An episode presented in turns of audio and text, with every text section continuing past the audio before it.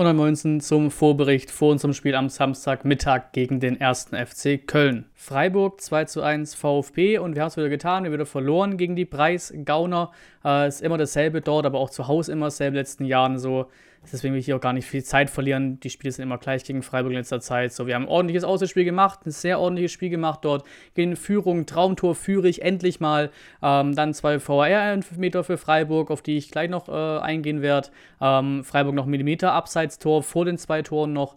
Ähm, wieder noch eine Chance durch Führig, die durchaus wenigstens mal aufs Tor kommen darf. Das Schuss da aus fünf Metern. Schlechter Abschluss. Last-Minute-Freischuss von äh, Sosa noch ans Lattenkreuz. Ne? Chancenverhältnis ziemlich gleich. Ich glaube 4 zu 5 für uns oder so, hat der Kicker mal gelistet. Ne? Der Spielverlauf ergibt einen Unentschieden, aber der Fußballgott halt mal wieder nicht. Auch wenn wir wieder alle meckern können, ja, quasi immer, immer Pech ist auch Unvermögen oder wie auch immer. Ne? Klar, wir stehen ja auch irgendwo verdient unten, aber es war halt schon echt mehr drin. Auch seitdem der Badia da ist, auch unter Matarazzo, auch unter Wimmer, das zieht sich ja trainerübergreifend durch, dass man sich nicht belohnt in den Spielen. Und so bleibst du halt für immer auch da unten drin stecken. So ist es ja auch von Beginn an, Startelf war ein bisschen interessant. Mafropanos raus. Dachte man, hä, Leistung vielleicht gegen Bremen, beide Tore mitverschuldet. Hieß auf der PK nach dem Spiel, er war einfach körperlich am Ende so, also war es auch abgesprochen. Äh, Zagadou, muss ich sagen, hat für mich ein ordentliches Spiel gemacht. Ganz gute Präsenz da hinten drin, aber halt, ne, trotz am Ende halt scheiße, ne? Beide wieder verschuldet, so brauchst nicht drum rum zu reden, so. Müller hatte Magenprobleme, da hat Predlo gespielt, ähm, der war bei beiden Elfmetern chancenlos und sonst hat er auch nichts groß zu halten gehabt. VAR. Und wie angekündigt, ja, wir haben verloren. Ja, wir stehen auch verdient da unten drin. Ja, es nervt, aber ich muss es halt trotzdem wieder ansprechen. Wir müssen es wieder ansprechen. Es gehört zum Gesamtbild des Spiels dazu, die VR-Entscheidungen und die halt vollkommene Willkür mittlerweile. Wie du weißt, ist Willkür. Ist für mich mittlerweile vollkommen klar. Ist je nach Schiedsrichter völlig unterschiedlich. Labadia hat sich grandios aufgeregt über die Enteierung der Schiedsrichter, stimme ich ihm vollkommen zu. Ähm, für mich als erster Meter für Freiburg passt. Kann man, kann man geben, muss man geben. War ähnlich wie den, den wir in München bekommen haben für Gerassi in der 90. Äh, fürs 2-2, aber der zweite Elfer. Also, wie auch im Stream Highlight schon gesagt oder im Stream gesagt, ja, Kontakt ist da für mich hebt da Doan trotzdem ein bisschen arg theatralisch ab. Aber Kontakt ist da, den kann man geben. Wäre da aber halt nicht der Ablauf, wie er gegeben wird, wie, der Elfme wie die Elfmeterentscheidung zustande kommt, so denn der Ablauf ist bodenlos, fertig aus. Schiri geht auf den Platz hin, hat gute Sicht auf die Szene, macht den hier, uh -uh, aufstehenmäßig, zeigt, winkt ganz klar ab, zeigt an, das ist kein Elfmeter für mich, 100%. Und dann hätte sich doch wieder Finger ans Ohr, das gefühlt drei Minuten, wird rauszitiert an, an den Fernseher, guckt sich es da nochmal gefühlt fünf Minuten lang an und gibt dann den Elfmeter. Und das ist halt das, was für mich und auch für viele andere einfach nicht geht. Weil so, dass der VR eingreifen muss, hieß es immer, klare Fehlentscheidung. Und das war es einfach ganz simpel nicht. Vor allem eben diese klare Entscheidung vom Schiedsrichter auf dem Platz. Gute Sicht, er sieht genau geradeaus drauf und sagt, nee, nee, nee, das ist mir zu wenig, das ist zu gewollt, steh auf, Finger zeigen, uh, uh. Und dann geht er trotzdem minutenlang da raus, dieses ganze Getue drumherum und dann, ne, gibt er doch die Entscheidung. Und die Entscheidung ist für mich nach Regelwerk, ist die nicht okay. Die darf nicht geändert werden, weil das war keine klare Fehlentscheidung. Dem stimmt auch Manuel Gräfe auf Twitter zu. Er sagt auch, also er hat auch gesagt, Elfmeter, der erste Elfmeter ist richtig, ne, zur Vollständigkeit. Und äh, dass er korrekt im Spiel gepfiffen hat, dass er im Spiel gesehen hat, nö, gebe ich nicht. Und dann falsch korrigiert wurde von Videobeweis, dass es ein Kontakt war, aber eben kein Foul. Geldverteilung Bundesliga. Und da hat sich laut der Sportbild eine Vereinigung in der Bundesliga gebildet, das Team fanintensive Vereine Frankfurt, Schalke, Wir, Stuttgart, Bremen, Bochum, Hertha und aus der Zweitliga HSV, Düsseldorf und Nürnberg. Die Geldverteilung soll revolutioniert werden, mehr für Traditionsclubs. Und klar, sagt sich aus Sicht vom VfB-Fan leicht, aber es wäre halt definitiv verdient, so. Auch wenn man eben auf das guckt, was die Leute interessiert im Bezug dann oder im Vergleich dann auch zu den aktuellen Auszahlungen von TV-Geldern, gibt einen Tweet mit den Durchschnittswerten der Einzelspieler von letzten Saison und dieser Saison. Da geht es um 15.30 Uhr Anpfiffe von, bei Sky. Wir als VfB sind da auf Platz 5. 137.000 schauen sich das an äh, im Schnitt und wir bekommen aktuell 41,7 Millionen aus TV-Geldern. Dann guckt man aber halt runter. Hoffenheim ist auf Platz 16 bei dieser TV-Auswertung mit 62.000 Zuschauern durchschnittlich, bekommt aber 78,3 Millionen, ist also in den TV-Geldern viel weiter oben. Das passt einfach nicht zusammen. Armselig. Und hier eine kleine Geschichte wieder aus dem Verein, die wahrscheinlich viele auf Twitter und so mitbekommen haben, aber vielleicht manche, weil zum Beispiel die ganze Meldung dazu auch gar nicht irgendwie als Push-Benachrichtigung kam oder keinem offensichtlich gezeigt wurde, die muss man selber finden auf der Website quasi. Deswegen hier interessant, der VfB ist für mich gerade so ein bisschen wie so eine Schildkröte, die auf dem Rücken liegt. So, die schlägt die Beine hoch, so wirft um sich quasi, aber wird halt dadurch trotzdem nicht aufstehen. Ne? Das sieht einfach alles ziemlich armselig aus, gerade in der Kommunikation, auch gerade nach außen. T-Online hat einen Artikel veröffentlicht vor kurzem mit durchaus kritischem Inhalt zu Vogt und so weiter. Äh, kurz darauf hat der VfB ein Statement rausgehauen, dass sie das presserechtlich prüfen wollen, also so gesehen dagegen vorgehen wollen. Das schon wild genug, so, weil so dramatisch wirkte auf uns VfB-Fans, auch auf mich, wirkte der T-Online-Artikel eigentlich nicht besonders. Wir wissen natürlich logischerweise auch nicht, was genau intern ist, was genau die Insights sind. Gerade kann ja durchaus sein, dass da Quatsch steht bei T-Online, aber auf uns Fans erstmal der Eindruck, so besonders war es doch gar nicht so. Und äh, das wird dann wohl auch nicht so ganz der Fall gewesen sein, dass da irgendwas Krasses war, denn der VfB hat kurz danach das Statement direkt wieder offline genommen. Äh, das war, ging ziemlich schnell direkt wieder offline gewesen, also runtergenommen vom VfB.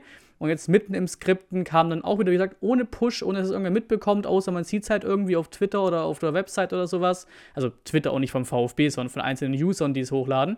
Ähm, dass es jetzt eine einvernehmliche Regelung für die Artikel gab. Nicht nur von dem, den ich gerade anspreche, den vom 12.02., sondern auch vom 21.01. gab es auch irgendeinen. Beide Texte wurden nun offline genommen. Also ganz komische Nummer. Können uns Girassi leisten? Es gab in den letzten Tagen ein paar Interviews mit Alexander Werle für verschiedene äh, Zeitungen, Sky, STZ und so weiter. Ähm, auch zu dem Deal mit Sport 5, der uns ja neues Geld einbringt hier als Sportvermarkter. Dazu mache ich vielleicht nochmal ein extra Video. Ist mir ein bisschen zu viel und auch zu unklar gerade für so einen, sag mal, für diesen so einen kurzen Vorberichtspart hier drin, sage ich mal im Video. Auf jeden Fall kommt Geld rein, das ist klar.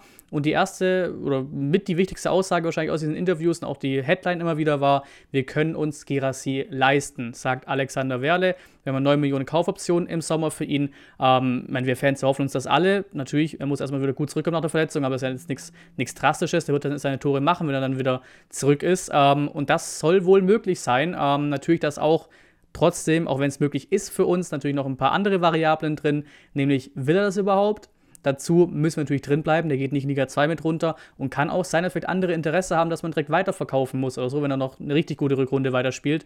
Dann kann man den vielleicht für 9 Millionen holen im Sommer. Die Chance haben wir ja vor irgendwie vor anderen Clubs. Wir haben ja die Option drinstehen äh, und dann halt vielleicht direkt weiterverkaufen für 15 an irgendwen anders. Kann alles passieren, aber die gute Nachricht ist, wir können ihn uns leisten. Jetzt müssen wir erstmal nur drin bleiben. Spiel 1 nach Legendo, weil seit dem letzten Spieltag der letzten Saison wird man halt immer anders irgendwie auf VfB gegen Köln schauen, zumindest in den nächsten Jahren, vielleicht verpufft es irgendwann. Ähm, man hat immer Legendo vor Augen, ganz klar. 92. Minute, dieser Spieltag, alles und äh, an diesem Spieltag kommt noch eins dazu tatsächlich, weil wir haben eine komplette Kopie vom letzten Spieltag letzten Saison. Wir haben einmal wieder Samstag 15:30 VfB gegen Köln, aber eben auch das andere damals entscheidende Spiel, nämlich Dortmund gegen Hertha, ist auch an diesem Spieltag, nur diesmal nicht parallel, sondern die spielen am Sonntag um 17:30 Uhr. Erster FC Köln, unser Gegner, der nach der Rettung in der Relegation gegen Kiel zu 21 drin geblieben ist. Das noch unter Friedhelm Funkel, dann kam Steffen Baumgart. Letztes Jahr wurde man dann siebter, Conference League Quali, die, die auch durchgekommen, aber halt Gruppenphase gescheitert. Trotzdem krasse Leistung. Diese Saison steht man auf Platz 11. Also da auch Mittelfeld alles gesichert, kein Abschiedskandidat, alles entspannt eigentlich in Köln. Starke Entwicklung genommen. Baumgart holt aus einem Kader, den ich weiterhin sagen würde, ist gar nicht so krass, der Kader. Er holt wirklich absolut alles raus. Er macht jeden besser, er holt mental aus denen alles raus, die, wie, wie bei Klopp oder wie auch wie bei Mourinho oder wie bei wie auch immer, durch die Spieler übertrieben gesagt sterben für den auf Platz. Das ist unfassbar ungeschlagen in 2023 bisher einen Punkt in München geholt, da auch unglücklich, ne? Kimmich, lass mir eine Traumtor, sonst gewinnst du da sogar. Gegen Schalke im Punkt, gegen Leipzig im Punkt, Heimsieg gegen Frankfurt jetzt, also auch gut abgeliefert in der, in der bisherigen 23, also waren keine einfachen Gegner dabei, ne?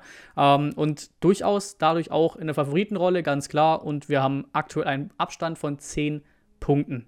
Aufstellung. Die Pressekonferenz war heute Mittag. Da hieß es, dass Sosa zwei Tage jetzt erkältet war und man hofft, dass er wieder mittrainieren konnte heute Mittag.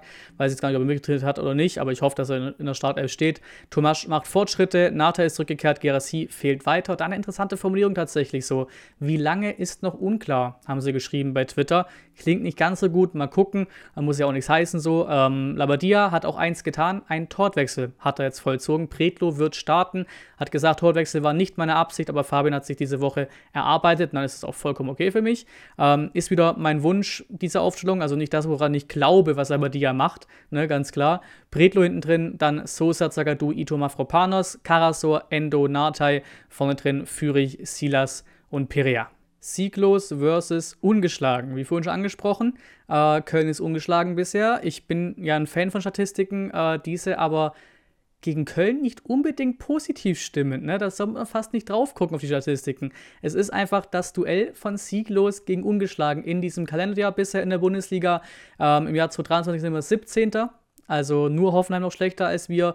Vor uns die Hertha, Schalke und Gladbach in der Tabelle. Der Sieg zu Hause gegen Köln letzte Saison war auch statistisch eher ein Ausreißer, muss man sagen. Wir gewinnen eher öfter in Köln, liefern eher öfter in Köln ab als zu Hause.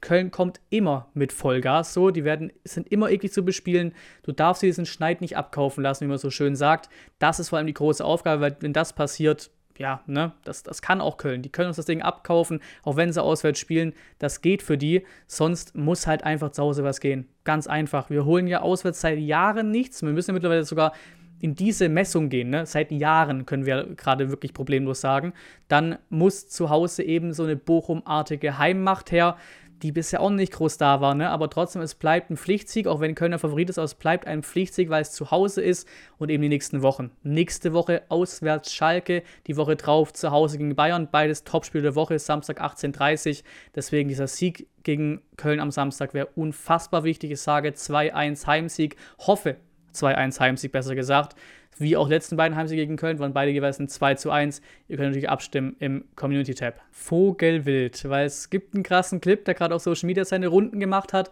einfach mit unserer Arena. Weil es gibt ja ein paar verrückte Leute, die gerne mal so machen, sich Zugang zu irgendwelchen Orten verschaffen, von mir auch mal Lost Places oder sowas.